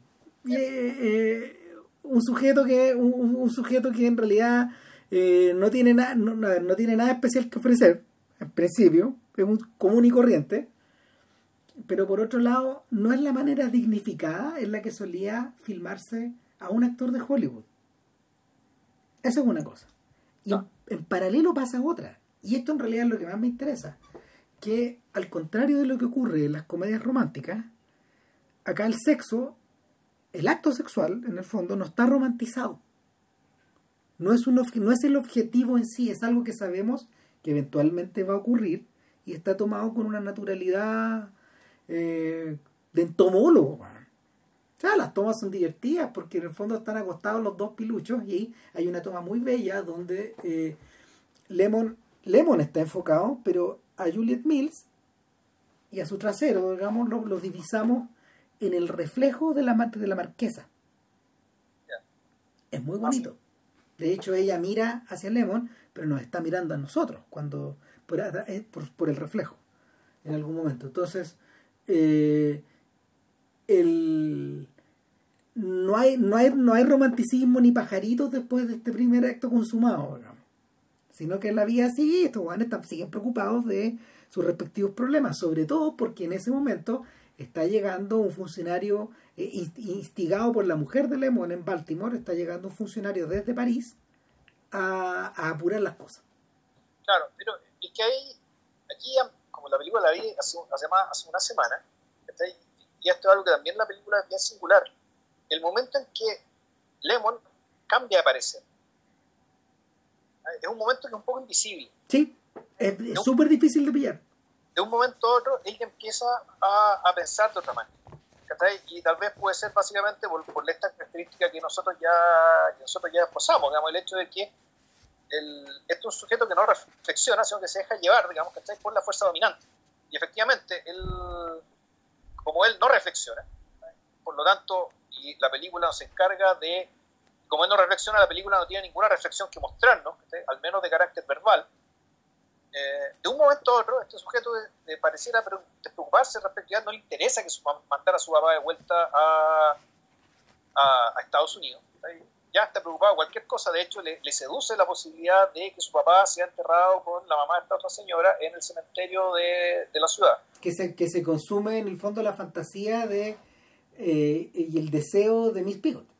De Miss Pigott, o sea, de tanto de la señora como de la, de, Exactamente, de Mrs. Pigott y de Miss Pigott. Sí. Claro, entonces, el... Entonces, puta, el personaje ya está en, ese, está en esa, está en ese nivel. ¿eh? Y por lo tanto, la llegada del personaje del personaje de la CIA, en el fondo. Sí. que es la CIA, o él es, no, él es la CIA. Sí, no huevo, es la CIA, claro. Es que el imperio estadounidense operando, eh, moviéndose con más soltura aún que el personaje de Lemon. Eh, y que llega y que se encuentra básicamente con los mismos problemas con que se encuentra Lemon al principio a esta altura el personaje de Wendell ya está absolutamente habituado y es dentro de todo feliz, incluso está pensando en la posibilidad de quedarse para siempre. Claro, entonces cada vez que Carlucci le dice, bueno, tengo una buena noticia y una mala noticia. Claro. y él sabe finalmente, él ya está esperando que la mala noticia lo deje, lo deje un tiempo más. ¿eh? Claro, y llega un momento en que le dicen, que le dicen la, la, buena noticia, y él cree que es la mala. No, que esa era la buena noticia. La buena noticia es que, ah, la concha su madre, a esta altura, personaje se dejó llevar. ¿Eh? Por lo tanto, la, se dejó llevar y uno, podría pensar que en realidad se dejó llevar tanto que eh, fue más allá de la interpretación del papel que se esperaba de él. En el fondo la vida le estaba ofreciendo y tuvo que venir, entre comillas, a rescatarlo. Este personaje la CIA y este personaje la hacía, claro, un tipo que es amigo de la familia, que es amigo del papá, qué sé yo, y efectivamente él se va a poder llevar al papá, va a poder llevarse el cuerpo. Entonces, él supuestamente una especie de un, ex machina, que todavía viene a, viene a resolver todo, pero que también viene a, viene a hacer posible, yo creo que el, eh, aquel, aquel, aquello de la película que, quería que, que quería Welder que se quedara con nosotros que es un poco la, idea de que este personaje es rescatado, pero la película, en vez de seguirlo a él, se queda en Iquique. Nosotros nos quedamos con él, nos quedamos en Iquique. Porque, y esta es la interpretación que tengo yo, el, eh, puta, a partir de Bésame Tonto, digamos, y esta, esta película en particular, tal vez de otras, pero estas dos a mí me, marcan, un poco lo mismo, y parecido con Edwards, que es la, el, el poner en acto la posibilidad de, de, ¿cómo se llama esto? de subvertir una, una estructura una estructura social que está asociada a la familia, la familia monógama típica y estándar. lo, que, está haciendo, lo, que hace Wilder, en particular en estas dos películas, en fondo, es crear un entorno enrarecido, digamos, que está ahí donde aquello que eh, donde se puede dar con naturalidad, con gracia y con cierta, no me sigue inocencia, porque ah, ah, siempre hay una cuestión media negra detrás de, esto. El, hecho de que esta estructura se subierte. En Bésame Tonto con, un intercambio de pareja, algo que, que es un poco un juego, que es un poco un equívoco, que también está dado por la testarudez, la, un poco la tontera de los personajes, pero sin embargo, esto se, desliza, digamos, que con, con, con, la gracia heredada de Lubitsch. Sí, con, con, la gracia austriaca que también tiene Mozart, cierto, también revierte la idea de, de Così que es lo que hablamos en unos podcasts atrás, cuando, cuando, cuando por más que la representación sea tal y que los sujetos que encargados de ejercerla se, se desplieguen en una en este escenario, sabiendo que están actuando, algo de la representación queda. Hay algo de verdad ahí. Y, no, y esa verdad no la podí. Esa verdad, esa verdad no la podía esconder. De hecho, es lo que eh, Cameron Crowe advierte también en Jerry Maguire. O sea, está la verdad de la chiquilla, la de You Complete Me, etcétera, pero también está la otra verdad, digamos, lo que de verdad piensa Maguire y que no está expresado en el filme en forma, en forma abierta. Acá, acá claramente eh, eh, es la posibilidad de, de, ser otro, es la posibilidad de, de sacarte, de, sacarte eh, este pijama de Robert Baron que el viejo, el viejo Wendell tiene, Wendell Senior, durante una vez, una vez una vez al mes, una vez al año, y, y ser otro. No necesariamente ser tú, el, tu, el tuyo real, ser otro. Claro, ser un otro, pero lo interesante es, un otro que, que te permite ser más feliz. Y, es un otro que además, creo yo, que, también eh, te permite fortalecer la, institución matrimonial a través de te engaño. O sea, la, lo, está, lo que está planteando igual del guionista acá es una especie de puta, utopía y un arreglo social, matrimonial, sexual, digamos que está viable. Y, y, sin parecer, sin tratar de parecer escandaloso, que está, sino que en realidad diciendo muy en serio que, que esto sí puede funcionar y, y ojalá que funcione. El. Ojalá que estos, estos quintos sí pueden ser felices, y así como Jack Lemmon va a poder ser feliz una vez al año con esta mujer, aun cuando el hecho de que se separe de ella tiene es un poco trágico. O sea, Pero, el hecho de que él se vaya con el féretro, digamos, y nos quedemos nosotros con Carlucci, con ella, en, en Isquia, si bien es un poco trágico, de hecho a doña Lina le dio mucha pena, no, le, le, pareció muy triste, sin embargo también uno entiende que el, yo creo que es parte de la premisa precisamente esa, que esto, esto para que funcione tiene que ser así. El, de alguna manera lo que a lo que está apelando Wilder es a la solución de es a la solución del atado en el que está William Holden en Sunset Boulevard. Si el tremendo atado que tiene eh, Holden es que en su cabeza no cabe la relación que él, que él tiene con la con Gloria Swanson de prostituto finalmente versus su propia su propia lectura acerca de cómo debería ser su vida. ¿Cachai? Le hacen ruido esas dos cosas. A, Brewster, a Brewster no le hacen ruido esas cosas. No, es que, lo, que, de hecho se da cuenta que lo necesita. ¿Sí? Que necesita, que necesita todo el paquete. Necesita el cambio de tiempo, necesita el cambio de clima, necesita el cambio de mujer, lo necesita, lo necesita todo. Bueno, el, el, eso se traduce, eso se traduce eh, en fría y, y siniestramente o, o, fría y calculadoramente en la, en, la, en la promesa del turismo, en lo que el turismo supuestamente te ofrece. Eh, yo, te, le contaba a JP ayer que de alguna manera Wilder había estado desarrollando este tema antes. Primero que nada en A Foreign Affair, la película que él realizó en Berlín, directamente en Berlín, después de la guerra. Él viaja con Marlene Dietrich y con Jan Arthur a filmar Foreign Affair, que es el mundo de eh, el contrabando, de la pobreza, el contrabando y la prostitución y la vida nocturna en el Berlín inmediatamente posterior a la rendición de los nazis. Y, y, es un mundo que de alguna manera eh, eh, tiene un pie en el noir, pero por otro lado tiene un pie en la, en la reinvención. Y, y, lo que te ofrece ese mundo efectivamente es vida nocturna, es sexo y es prostitución. Ah, y, y por otro lado una gran cantidad de intriga eh, de espía. Diez años después o dos años después, vuelve a Berlín. Y ahí filma un, dos, tres y lo que te ofrecía el Berlín de A Foreign Affair ahora se traduce en capitalismo, en la tirantez entre el capitalismo y el comunismo. Y, y, eso está encarnado en el ejecutivo en el, ejecu en el ejecutivo interpretado por James Cagney, que nada menos que representa a la Coca-Cola. Claro, que la Coca-Cola, pero con además, su nombre, con nombre y apellido la Coca-Cola, pues. Pero además esto en un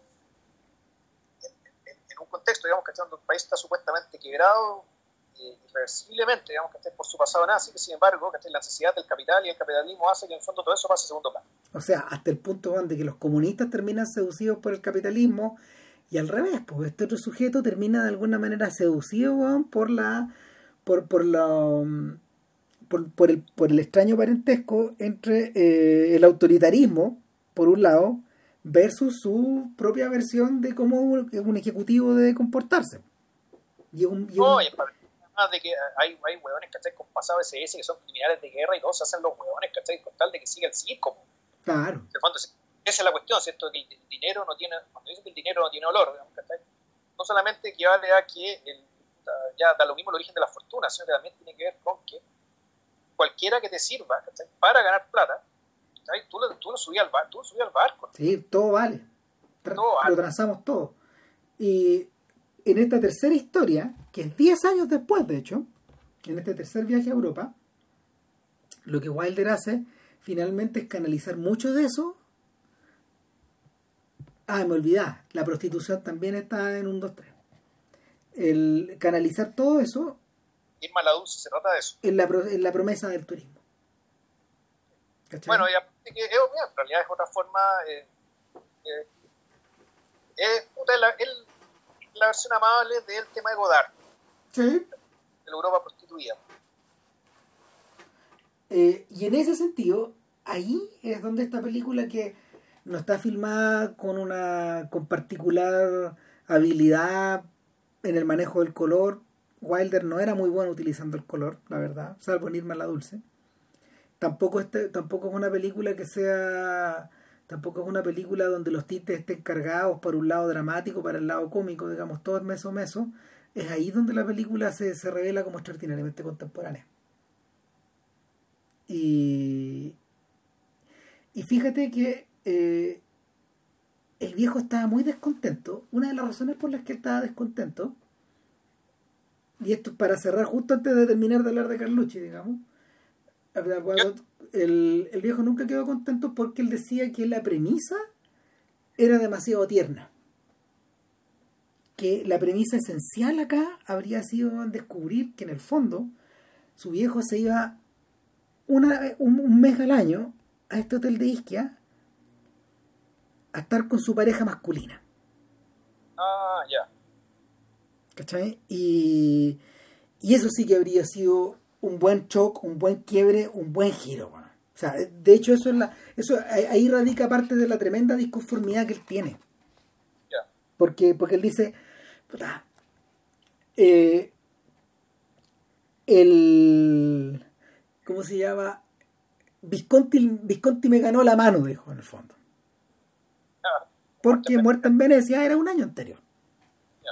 Entonces, esa es una cosa. Y lo otro que pasa es que eh, efectivamente, y, acá Wilder, Wilder, claro, no, no, no, no, tiene, no tiene pelos en la lengua. Él dice, el atado con que la chica fuera demasiado gorda tampoco era tan visible. Estas, estas declaraciones las hace Wilder 22 años después. No, perdón, eh, no, no, como 15 años después. Wilder dice, años después, Percy Adlon, el alemán, dirigió Bagdad Café. Y en esa película, el objeto sexual, tal cual, de alguna manera, que era observado como tal, era una mujer con sobrepeso. María Sagebrecht esta, esta gorda que parecía sacada de un filme de, de Fellini en el fondo. Pero que en, en, la película, al revés que estos personajes de Fellini, es un personaje sexualmente realizado. Entonces dijo, ese, ese es el límite, o ese es, el, ese es el umbral que yo no me atrevía a cruzar acá. Si la chica fuera, hubiera sido de verdad una actriz con sobrepeso y no una actriz que yo hice engordar. Entonces él dice, me acojoné. Se, veía reactiva igual. Claro. Pero me acojoné por partida doble, finalmente. Eso es un poco la, el atado que él tiene, el atado que él tiene con Avanti en retrospectiva. No, no, no pude llegar más allá, digamos. Ahora, respecto, respecto de eso, yo diría que claro, lo que pasa es que había, ahí habían dos temas tabú. O sea, con decirte que para poder quebrar eso se requirió a John Waters se requirió a Divine, se requirió a ese, a ese tipo de a ese tipo como de, director y de actriz. Entonces, el, el viejo, el viejo en, retrospectiva tenía ese atado con Avanti a pesar de todas las cosas que le habían salido bien. Pero terminemos el, terminemos la vuelta de la vuelta de Carlucci, porque tú hiciste un apunte muy bueno cuando estábamos hablando del estábamos hablando del funeral ya y, y, él, y, y, Carlucci hacía una buena cantidad de referencias a él que él tenía eh, un sector en el cementerio que era bastante grande y de hecho lo es es como todo un ala del cementerio de los Carlucci claro, ahí de la rama, el fondo la decisión que toman es que el fiambre del, del pillastre que mataron, ¿cachai? que mató a la novia, a ese fiambre lo van a mandar dentro del ataúd, ¿cachai? como si fuera el... Porque es una de las, de las muchas intrigas de Carlucci que se consigue no solo dos ataúdes, sino que se consigue tres. Porque hubo uno que llegó, ¿cachai? Que no iba a llegar, pero al final llegó, entonces tenía tres ataúdes y tenía tres muertos. Entonces, puta, lo que hizo, lo que hizo Lemon a esta altura ya, ya un personaje que está estaba ganado, digamos, en términos morales, ¿cachai? Por el lugar. Eh, dice, ya, ¿sabes que ya, chao, mandemos al, al pillastre, de, al pillastre, mandémoslo como si fuera mi padre, en el ataúd, el ataúd sellado, entonces ese bueno, Lo único que, que quería era volver a América. Claro, y que, y que, y que puta, nuestro, que, nuestro, que nuestros padres, que en el fondo sean enterrados, que juntos en el cementerio, en el, en el cementerio de, de, el cementerio de Isquia.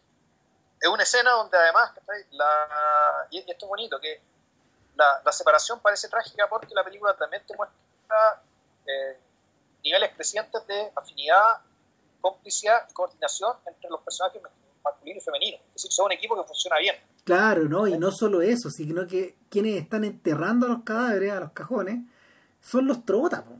Está todo junto. Sí. Entonces, claro, y, el, y ellos dos, además, puta, son capaces de armar una, una muy, un muy buen ton, un muy buen engaño, ¿cachai? Al amigo del papá, al amigo del papá que se halla el fiambre, ¿cachai? Está todo dado a decir que está, estos nacieron para estar juntos. Sin embargo, hacer- se de claro, hacer Pero- un weón de la CIA en el fondo. claro, hacer buena, hacer buena la CIA. claro. Y bueno, en realidad, últimamente hemos dado cuenta que no es tan difícil tampoco. No, Pero bueno, el, resulta que, eh, claro, se toma la decisión de vamos a enterrar a los papás juntos y, y, y Carlucci, naturalmente, que resuelve el problema y dice, bueno, bueno, los podemos enterrar en un ala de, de cementerio, pero para que esto no genere escándalo y no haga problema, enterrémoslos con mi nombre. ¿ya? Enterrémoslos como con el apellido Carlucci. Resulta que, claro, se hace, se hace la... Se hace, ¿cómo se llama? El funeral. Están enterrando aquí a los señores, no me acuerdo qué nombre les ponen. Carlucci, Bueno, weón. No, no, pero No. nombres de pila. Walt y Kate, Wally y Kate. Está en Carlucci. Entonces les entierra ahí, que trae puta con la lápida, todo el cuento. Y en eso la cámara se empieza a desplazar hacia la derecha y empieza a ver que está lleno de tumbas estén con el apellido Carlucci. Entonces, primero que piensas tú, oh, qué grande, qué grande es la familia Carlucci. Y el segundo pensamiento es, este hueón ha enterrado a todos los hueones que se le han muerto en el hotel, ¿cachai? muchos de ellos muriendo muy felices, muchos de ellos seguro muriendo digamos, en el acto, digamos, ¿cachai? poniéndolo, digamos, porque puta, hay muchos viejitos en el hotel. Pero en el fondo, el Carlucci, puta, ya el dueño, el dueño de la vida, el dueño de la muerte, ¿cachai? Carlucci es tan dueño del lugar, eh, es tan dueño del lugar que en realidad termina como apropiándose de todo, siendo dueño de todo. El- este gerente del paraíso se... Eh, puta, los, los, los, los acoge en todo el sentido de la palabra. Claro. Los vuelve a coger que- en su que- seno, pues, se se devuelven hacia él. Entonces el personaje, ya con este, con este gesto, digamos, este gesto que lee la rama, yo creo que eh, escala unos cuantos niveles más arriba del factotum, del, del tradicional. y en la medida que la película cuando termina no se va con el sujeto, sino que se queda con él. Se queda con ella en la isla. Entonces tú cuando a poco tú pensáis que en realidad la película es sobre este. La película es sobre, es sobre Carlucci, quien lo sostiene, y quien además hace posible ¿cachai? este entorno raro, digamos, donde tú puedes subvertir puta, cierto orden familiar esperado, digamos, ¿cachai? cierto orden matrimonial y sexual, que está puta, de una manera inocua, al menos vir- virtuosa, o al menos inocua. El- eh, y eso es posible básicamente porque existe alguien como Carlucci. Ah, Entonces, el- por eso es que a- a- al principio decíamos, que al menos yo y Pase Ramírez también lo cree, que el, el personaje realmente importante y verdaderamente interesante de toda esta historia es Carlucci y lo que genera en torno suyo. Este lugar puta, en la vida y en la muerte. Sí, el, en vez de ser un factotum se revela como un demiurgo. Claro, Y, y claro, también, no sé, Wilder no, no pierde la oportunidad de, y Diamond no pierde la oportunidad de hacer una broma respecto a eso. O sea, en un momento Lemon ha estado tan agotado y dice, no, yo dormido en 40 horas. Lo envidio, señor Wendell. le dice. ¿Por qué? ¿Cuándo duerme usted? Bueno, en invierno. No duermo nunca. Duermo, me, voy, me voy a hibernar cuando cierro el hotel los inviernos. Y, y de alguna de alguna forma, claro, pues ahí, ahí, ahí, ahí lo estoy caracterizando como un sujeto que también es sobrehumano, de alguna manera. Claro. El, el personaje, fíjate, ese personaje también, ahora a propósito de eso, ese personaje se parece a eh, al personaje que interpretaba Maurice Chevalier en Gigi de, no la- de Vicente Minelli. Eh, eh, Chevalier interpretaba un, una, mm, al, al- al narrador de Gigi, a este sujeto que observa a esta niña que se convierte en mujer y, y que observa la manera en que cuando esta flor, cuando, cuando esta, cuando esta flor ebulle en el fondo, y, y, y, y todos los, y todos los todos los jóvenes pretendientes comienzan a rodearla, incluyendo a Luis Jourdan, que es el protagonista, el, el coprotagonista de Gigi, claro, lo que lo que lo que mm, eh, Chevalier observa es a su yo juvenil, por un lado, por otro lado observa las marionetas que él está controlando y que nos va y de cuyas vidas nos va relatando. Y en tercer lugar observa su propio mito que es el de personaje principal de las películas del de, de Lubitsch a finales de los 20 y a principios de los 30 él que solía ser claro un personaje más el personaje enamorado se terminaba convirtiendo de hecho en el administrador de esta historia es un poco eso ese papel es precioso ¿no? Se pasó. Además que está hecho también, está, está interpretado, claro, con todo el carisma del viejo. Que era considerado poco menos que un tesoro en esa época. Un tesoro como del entretenimiento europeo, no sé. Y eso. Eso. No nos, mira, nos pasamos como 20 minutos de, de tu meta. Pero no anduvimos tan mal. No, está bien. Ya, ya no estamos para estos flores, vamos. Wow. De- Deberíamos grabar menos. man. Semana por medio está bien. Claro, e- e- ese es el sueño de JP Pigot. Sí, no, la baja intensidad, po, y con la edad y la intensidad tiene que bajar cada vez más. Y más, y más, y más. Y más, y más. Bueno, ¿y qué vamos a hacer en, lo próximo, en el próximo? Eh, puta, ese es el problema, po, ¿cachai? Puta. Pero ¿por qué no comentamos la de No Víctor. Erice? Ah, al tiro nomás.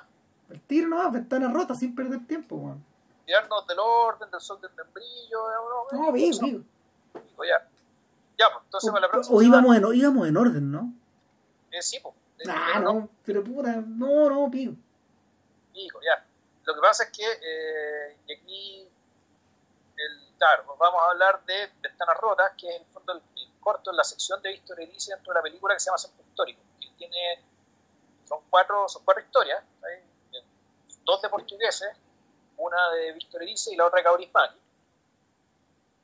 Eh, Y bueno, vamos a hablar solamente de la de Víctor Erice, porque yo no, yo no he visto en todo caso la de, la de eh, ¿cómo se llama esto? La de La de, mira, la de Pedro Costa, la, la de Pedro Costa de alguna manera la, comentamos porque eso ya está, eh, porque es un extracto que él no, no utilizó de Caballo Dinero.